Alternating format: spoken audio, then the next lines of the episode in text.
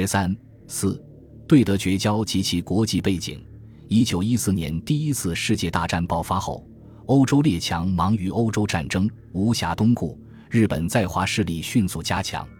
大战爆发不久，日本就以参战为名，出兵中国山东省，占领胶州湾及胶济铁路沿线地区，夺取了德国在山东省的全部权益。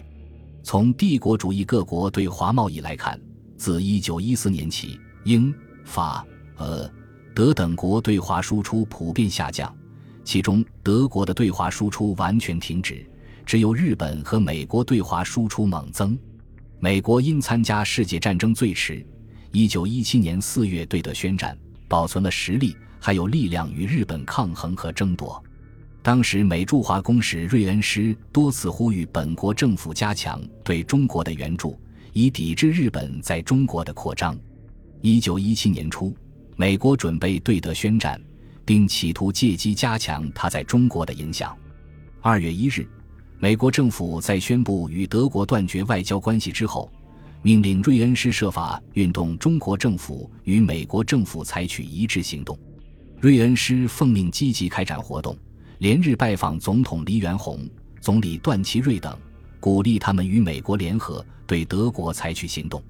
此外，总统府的美籍顾问福开森、英籍顾问莫里寻和《远东时报》编辑唐纳德等对北京政府有影响力的外国人，也被瑞恩施动员起来，游说政府官员和国会议员。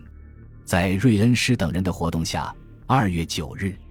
北京政府就德国潜艇封锁公海一事向德国政府提出了抗议。日本政府获悉美国插手中国对德外交，企图左右中国政局的动向后，迅速改变反对中国参战的态度，转而积极支持中国参战。二月上旬，中国驻日公使张宗祥奉北京政府命令，就中国向德国潜水艇袭击公海商船提出抗议一事。征询日本政府意见。九日，日本外务大臣本野照建章表示，中国仅提抗议，与中国地位似非得计，不如即行宣布断绝国交，并不必似抗议回答。至此次抗议，深悉事前未予接洽，现两国力谋驱除隔阂，深记中国政府属考。两天以后，本野再次接见章，表示希望中国与德国断交之后。再进一步加入联合战团。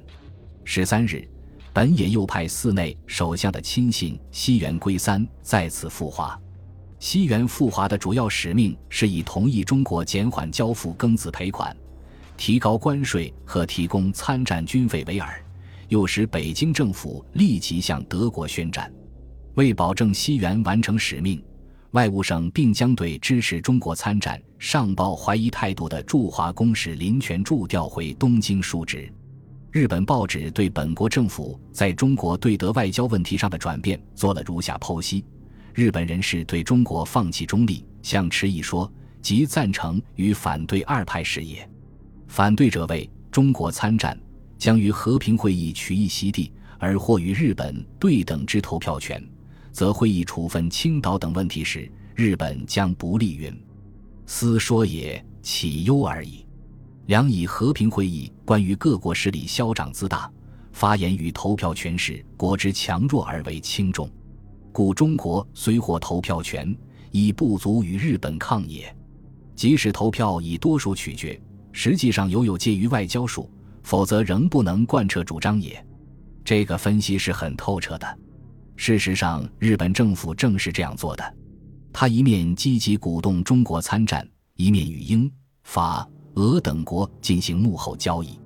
中国参战是协约国所期望的，日本即以此作为交换条件，与英法等国达成协议，保证将来在讲和会议中援助日本，要求割让德国在山东及赤道以北岛屿之领土权利。当美国与日本在中国对德问题上产生冲突，阻挠中国参战时，英国和法国，特别是英国坚决支持日本，抵制美国，怂恿北京政府参战。北京政府就德国潜艇封锁公海向德国提出抗议后，美国和日本在中国对德外交问题上的分歧便很明显的表现出来。二月十日。美国国务卿兰辛指示瑞恩师立即向中国方面表示，美国不愿意看到中国参加世界战争。不久，他又进一步要瑞恩师向中国政府表示，欧洲战局尚不需要中国参战，中国政府在与美国政府协商之前，不要采取进一步的行动。美国政府改变支持中国参战的立场，得到总统黎元洪的支持和响应。李本来就担心段祺瑞在参战的名义下，进一步加强对自己和国会的控制。二月初，瑞恩师拜会黎元洪时，李已表露出这种顾虑。段祺瑞为解决扩充军队等问题的裁员，在日本的支持和怂恿下，决心立即实行对德绝交，继之以宣战。二月十四日，国务院及外交部核电驻日公使张宗祥说。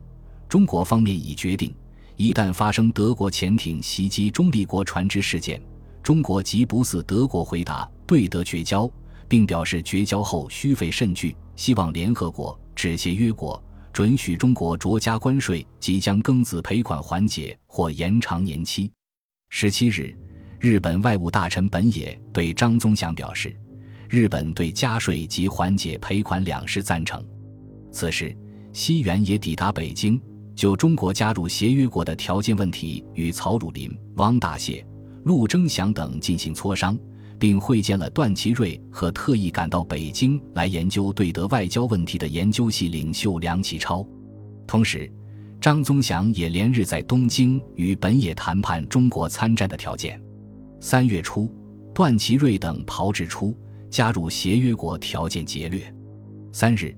国务会议通过向国会提出的对德绝交资文和加入协约国条件节略。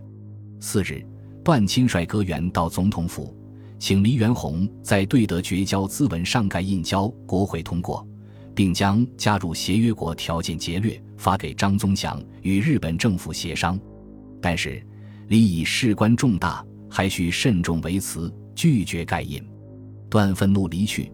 当晚即宣布辞职，并离京赴京，这样就使表面上一度缓和的府院斗争骤然激化。段祺瑞出走天津后，黎元洪本想借机改组内阁。五日，他请徐世昌、王世贞和赶到北京来磋商外交问题的副总统冯国璋一起到总统府议事。黎元洪请徐世昌和王世贞分别出任总理和陆军总长，但徐。王二人连连作揖，敬谢不敏。冯国璋则自请赴京劝段祺瑞复职。六日，北洋系各省当局又相继打来电报，挽留段历任艰难。黎元洪害怕激出事变，只得请冯国璋赴京劝段复职。冯临行前与黎商定了段复职的条件：一、内阁确定的外交方针，总统不再加以反对；二、内阁拟定的命令。总统不得拒绝盖印。三、内阁训示各驻外使节、督军、省长，总统不得干预。段祺瑞见黎元洪已暂时屈服，当晚返京。次日，段密电各省及驻外公使，声称内阁对德外交方针已获总统赞同，各省切勿再生异议。当时，对德外交问题成为国内舆论的主题。孙中山自开始即主张中国保持中立立场。二月，他口授要点，由朱执信执笔，撰成《中国存亡问题》一书，以朱执信名义发行。此书的要点是：中国为救亡图存，不应参战；加入协约国的条件可自外交斗争取得，而不必参战。中国、美国和日本三国应当友好亲善。孙中山的主张在国会得到丙辰俱乐部和涛园系的坚决支持。研究系在对德参战问题上完全追随段祺瑞，主张绝对加入。两年前曾预言德国必胜的梁启超，这时也变为积极的对德宣战论者。梁在这个问题上的转变，固然是看到德国失败的迹象已逐渐显露，更主要的是他想借外交问题达到压迫反对派的目的。三月七日，他在给段祺瑞的信中说：“对德国早决一日，则德人及国内捣乱分子极少一部分活动余地。商榷系各派虽多持反对参战态度，但各派反对段内阁对德方针的程度又有所不同。丙辰俱乐部和涛元系不仅反对向德国宣战，而且反对对德绝交；义友社和政学会则主张对德问题可做到绝交为止。由于义友社和政学会投了赞成票，三月十日、十一日，众参两院分别通过对德绝交案。北京政府宣布对德绝交后，参战问题成为府院和国会两派斗争的焦点。